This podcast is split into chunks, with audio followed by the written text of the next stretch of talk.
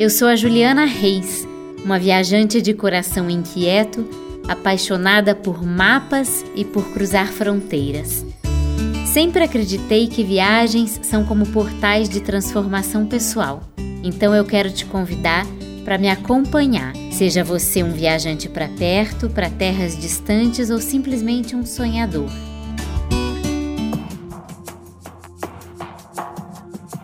Oi, meus amigos! Hoje eu vou contar como tem sido viajar a pé ao lado de mulheres extraordinárias, sempre levando pouca bagagem e muita fé.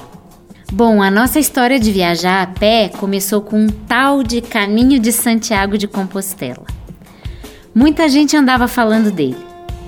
Era para ser só uma andança em outro país, mas virou uma jornada para além de tudo o que a gente sabia a respeito do mundo e de nós mesmas.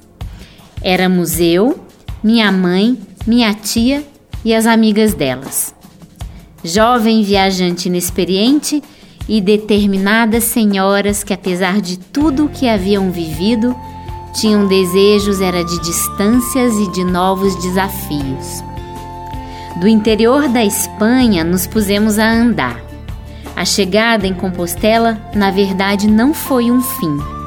Nos próximos anos, nós cruzaríamos a pé a Estrada Real em Minas Gerais, o Caminho da Fé em São Paulo, o Caminho das Missões no Rio Grande do Sul, o Caminho do Sol, que se divide em São Paulo e Minas Gerais, o Vale Europeu em Santa Catarina, muitos, muitos caminhos.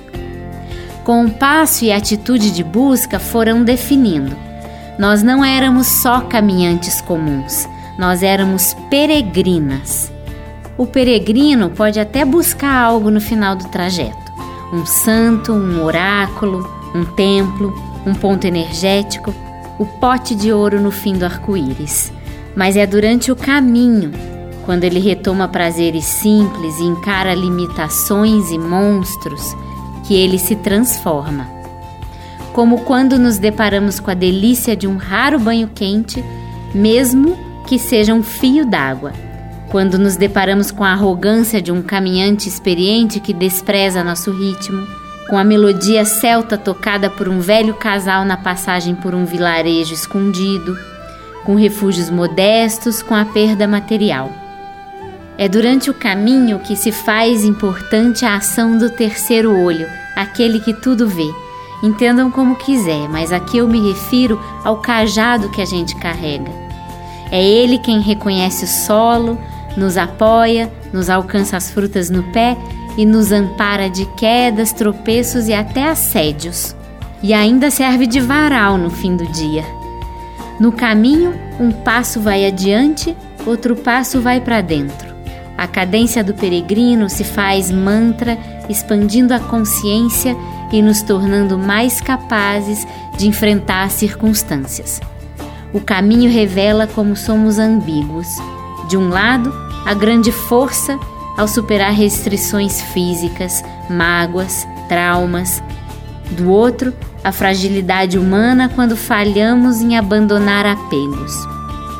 Quando eu realizei o sonho de escrever sobre essas e outras viagens, uma de nós, a Maria Auxiliadora, partiu para sempre.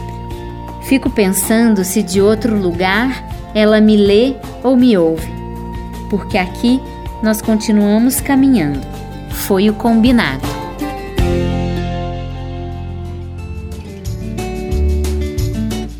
Você acaba de viajar comigo em mais uma história. Se você gostou dessa jornada e quiser um pedacinho dela só para você, as ilustrações são feitas pela Lu Otto e dá para tê-las em casa. Se quiser continuar essa viagem me escutando a qualquer momento, o podcast Viagens Transformadoras está nas principais plataformas de áudio do seu celular e é feito pela Banca do Podcast.